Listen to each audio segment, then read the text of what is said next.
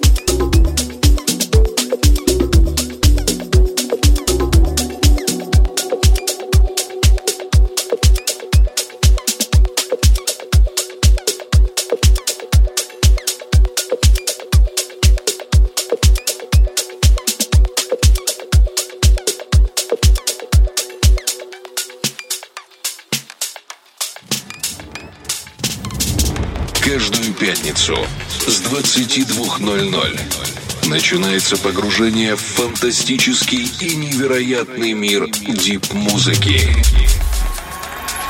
Погружение на первом.